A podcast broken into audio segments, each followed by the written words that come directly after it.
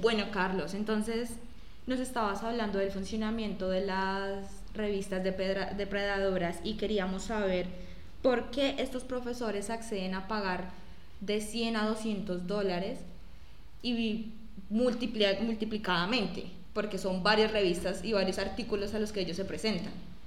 Perfecto, si no lo hacen por uno, dos, cinco artículos, sino hasta por 40 artículos de investigación. Es decir, estamos hablando de una inversión de miles de dólares, donde estos profesores a las revistas extranjeras no les piden sino publicar, porque no hay ninguna corrección. Entonces, las revistas depredadoras surgen en todo el mundo como una modalidad de corrupción en las academias. ¿Por qué?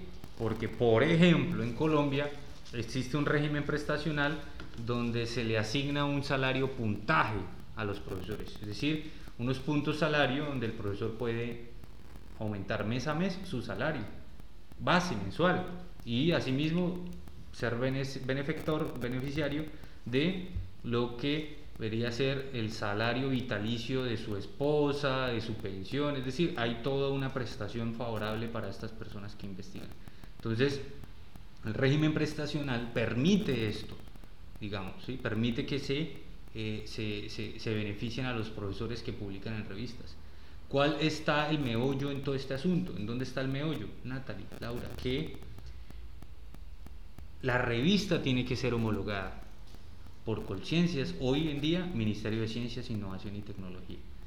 Estas revistas, seis revistas exactamente, que publicaron 49 artículos de investigación y que cobraron toda esta plata, no son homologadas en el año 2018. Estaban homologadas en el año 2017, pero eh, a partir del 2018, Colciencias, a través de Publindex, les quita la categoría y por lo tanto las deshomologa, las cancela, la saca del escenario académico y científico a nivel nacional. Esto hace también con las revistas nacionales, pero ya no se habla de homologación, sino indexación.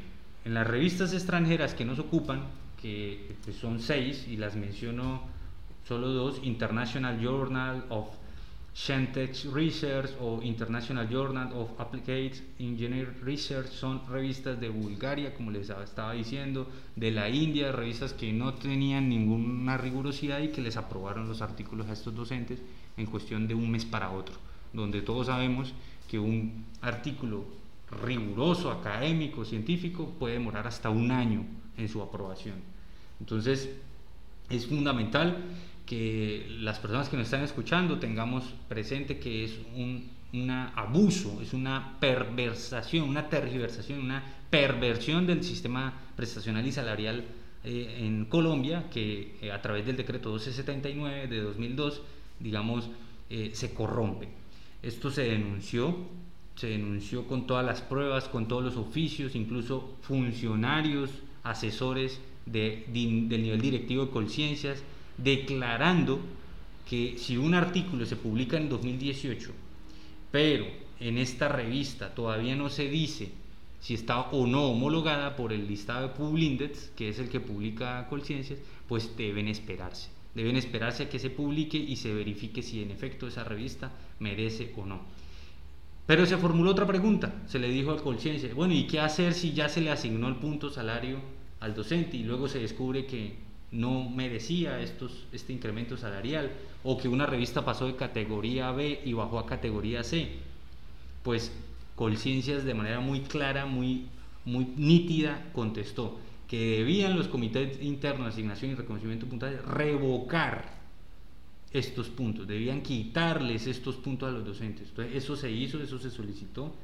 Comité Interno de Asignación y Reconocimiento de Puntajes de la Universidad Francisco de Paula Santander dijo que no, que ya hacía parte de los derechos adquiridos del docente, que la universidad no se iba a exponer jurídicamente a esto, pero con todas las pruebas del Ministerio de Educación, del Ministerio de Ciencias y, en efecto, de Publindex, que es la prueba reina, eh, se negaron a hacerlo. Se le puso a consideración del Ministerio de Educación, se puso a consideración de la Fiscalía, la Contraloría, la, de la Procuraduría para que se sancionaran a los docentes. ¿sí? Y a una claridad. Estamos hablando de dos investigaciones distintas. Por una parte los docentes porque plagiaron, fusilaron, reciclaron todo el contenido de uno o dos artículos y lo multiplicaron hasta en 49 artículos, es decir, fábrica de papel o papers mill, donde los papers científicos los publicaron, los multiplicaron de la noche a la mañana con contenido fusilado, es decir, ilustraciones, gráficas, tablas, párrafos completamente iguales, donde solo cambian algunas variables de la investigación, párrafos de la introducción totalmente iguales, ¿cierto? Y pues eso nos dio a denunciarlos a ellos por abuso a la fe pública, por perversión, ¿cierto? Por, por corrupción. Pero también denunciamos al Comité Interno de Asignación y Reconocimiento de Puntajes, en cabeza del señor rector, que es el que finalmente firma el aumento salarial, porque ellos no debían saltarse el filtro o saltarse el procedimiento, el requisito de si esa, en efecto esas revistas estaban o no homologadas en el año 2018. Se saltaron esto, se les advirtió, luego se les pidió rectificar y no hubo poder humano ni reflexión humana que les cayera en cuenta que ese dinero no podía ser eh, otorgado a los docentes y que por lo contrario tenían que pedirle de vuelta el dinero que ya les habían pagado durante esos meses. Al día de hoy estamos esperando que la Fiscalía actúe, que la Procuraduría actúe, pero que en especial el Ministerio actúe, porque es el que tiene la facultad, según la Ley 1740 de vigilancia e inspección de la educación superior en Colombia, es el que debe actuar contra este tipo de irregularidades. Es una irregularidad manifiesta, aberrante, clarísima, supremamente probada, supremamente documentada y soportada, que estábamos hablando que le menoscaba el presupuesto de la universidad por pagar nóminas que no merecen los docentes y que fuera de eso, no solo no merecen los docentes, sino que además la universidad no se ve beneficiada académicamente, porque si un artículo se publica, pues la universidad se beneficia en sus procesos de acreditación, en sus procesos de mejoramiento de la investigación, en sus grupos de investigación, pero ya está claro por el Ministerio de, Educación que todos estos artículos que se publicaron y que la universidad hoy está pagando más de 7 millones de pesos en salarios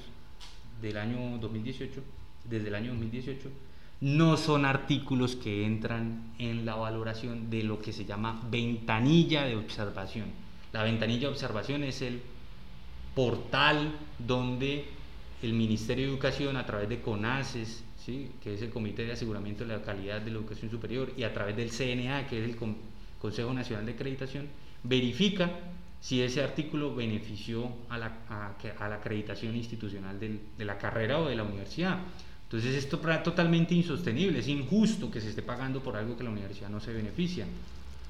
Yo creo, Carlos, que hay que dejarle claro a los oyentes que una cosa es que un profesor tenga una idea o una hipótesis en su diferente área del saber y la desarrolle en distintos artículos específicamente pues en ojalá en revistas journals de verdad reconocidas internacionalmente y otra cosa es que estas personas copien y peguen párrafos en distintas enciclopedias y a través de esto paguen 600 mil pesos colombianos y posteriormente les den 7 millones de pesos sin que sus estudiantes se vean beneficiados en el desarrollo del conocimiento de este profesor.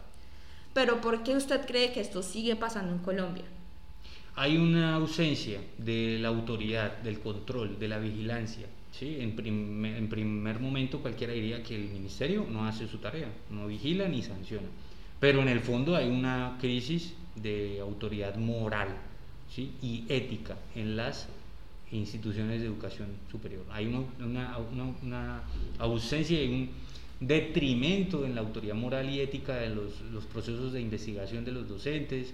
Hay profesores que duran hasta 30, 40 años sin realmente aportar un nuevo libro y simplemente reciclan este libro en distintos formatos, en distintas eh, variables o digamos aristas del conocimiento y con esto ya son, son beneficiarios de, de todos estos estímulos. Es decir, no innovan, son profesores que no innovan son universidades que no se premia la innovación, la, la, real investigación, exploración del conocimiento, y, y, por eso ocurre de manera sistemática en las universidades, pero eh, yo quisiera apuntar algo aquí, y es que estos docentes de la Universidad Francisco de Santander actuaron en complicidad con docentes de la Universidad del Atlántico, es decir, universidades públicas o funcionarios públicos, porque es que los docentes de planta son servidores públicos, actúan en complicidad para obtener el mismo objetivo ¿sí? Solo que en la Universidad del Atlántico hubo las suficientes alarmas y el ministerio actuó oportunamente y alertó que no podían